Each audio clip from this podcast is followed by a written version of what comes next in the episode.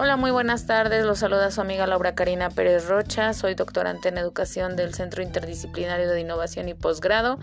Eh, para la materia de innovación educativa aplicada, hoy vamos a platicar sobre lo que es eh, la prospectiva y su vinculación con eh, educación.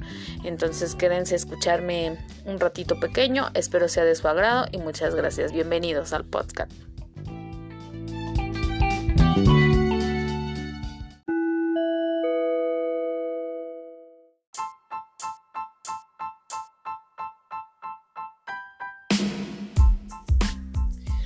Hola, muy buenas tardes. Hoy vamos a hablar sobre lo que es la prospectiva y primero que nada tenemos que identificar qué es la prospectiva. Eh, tenemos aquí que es una disciplina que permite anticipar y pronosticar el futuro mediante el análisis prospectivo y así tratar de influir en él eh, con base a nuestros intereses. También, bueno, la palabra prospectiva es un adjetivo que menciona aquello que está vinculado con el futuro como un sustantivo. Este término tiene su origen en el latín propicere, que se refiere a las investigaciones y exploraciones que se llevan a cabo con la intención de anticipar lo que está por venir en una cierta materia.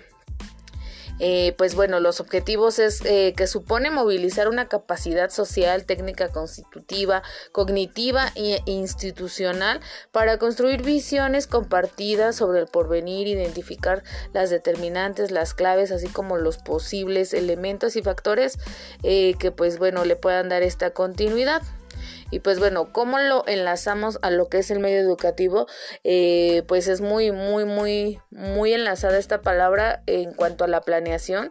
Como nosotros podemos ver, estamos trabajando la planeación y constantemente trabajamos con esta perspectiva, eh, ya que nosotros llevamos un diseño sobre competencias y aprendizajes a partir de lo que nosotros queremos que logre el alumno.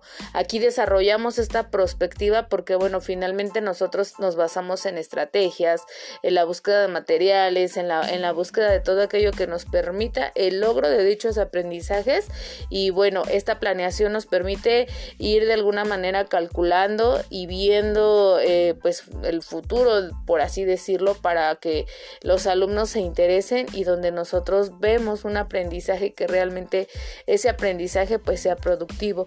Entonces, eh, desde ahí se va enlazando porque nosotros pues manejamos eh, todos aquellos elementos desde el trabajo de la creatividad, el trabajo de las estrategias, los materiales, el tiempo, eh, el, tipo de modalidad que vamos a manejar con los alumnos. Y pues ya desde ahí estamos llevando este enfoque eh, prospectivo donde nos enfocamos prácticamente en, en lo que pretendemos que el alumno logre y bueno ya ya después aquí hacemos las modificaciones pertinentes pero principalmente como docentes nos encontramos trabajando en esta parte de la perspectiva continuamente va de la mano no va separada y tenemos que ir modificando pues estas prácticas para lograr los objetivos a partir de lo que planteamos. Bueno pues este fue un pequeño tema y espero que les haya agradado. Eh, nos vemos en una siguiente cápsula y que tengan una bonita tarde